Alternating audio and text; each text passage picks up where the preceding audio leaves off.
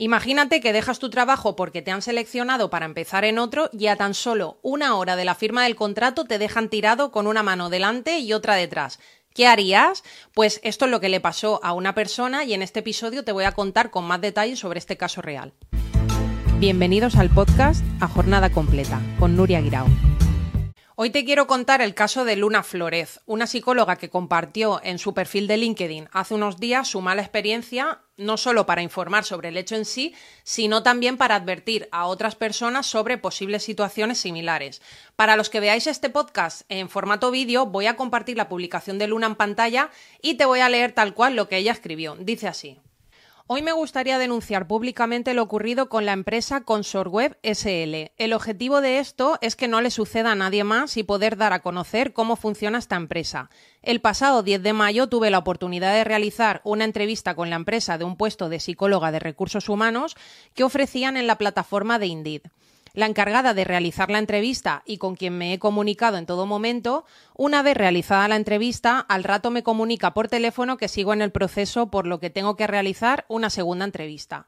Esta última no se puede realizar por un problema que tienen en las cañerías de la oficina, por tanto, días después, dicha persona se comunica conmigo en principio para comentarme sobre la segunda entrevista, pero para mi sorpresa, me comenta que hay muchas candidatas y que no van a hacer segundas entrevistas y que me contratan. Lógicamente, llena de felicidad, se lo agradezco y procedo a comentarle que estoy trabajando en una tienda, por lo que ella me dice que lo deje y que al día siguiente íbamos a firmar contrato. Por tanto, yo llamo a mi encargada y le comento la situación. Al día siguiente, una hora antes de acudir a la firma, me llama y me comenta que el proceso se tiene que paralizar sin ninguna explicación. Le escribo para tener algo más de información y me comenta lo del problema de las cañerías y el cambio de oficina. Tuvimos una llamada donde me explicó un poco más de lo mismo, pero tranquilizándome que lo nuestro sigue adelante. Pasan los días y no me dice nada. Le escribo y me ignora.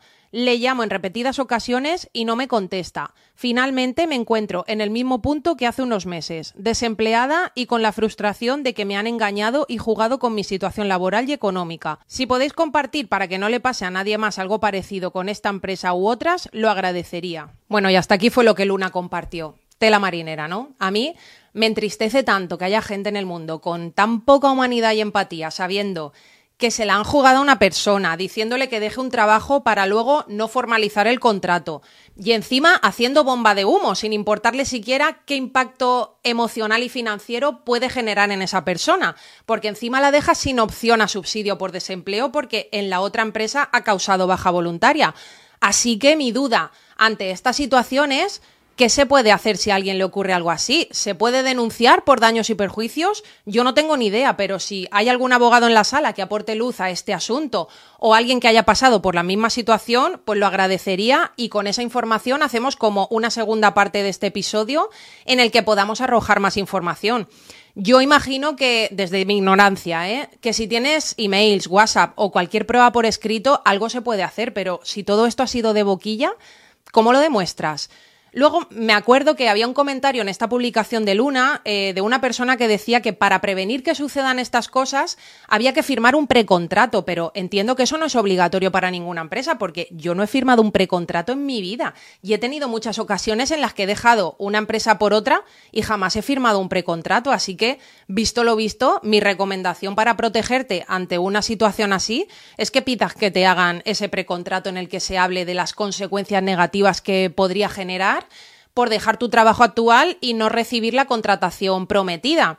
Imagino que si la empresa va de frente, no le importará hacerlo. Yo lo único que os pediría es que si conocéis a alguien que haya pasado por esto o algún abogado que creáis que pueda ayudar a arrojar información para abordar este problema, compartáis este episodio con ellos y además también lo podéis compartir para evitar de algún modo que esto le suceda a otras personas, porque estando bien informados es más fácil de evitar que la gente caiga en este tipo de engaños a ver si entre todos conseguimos cambiar o humanizar, aunque sea un poquitín, esta cultura laboral que nos rodea tan poco ética. Y nada más, eh, nos vemos en el siguiente episodio en el que te quiero hablar sobre la reinvención profesional. Gracias por escucharme hasta el final y un abrazo enorme. Chao.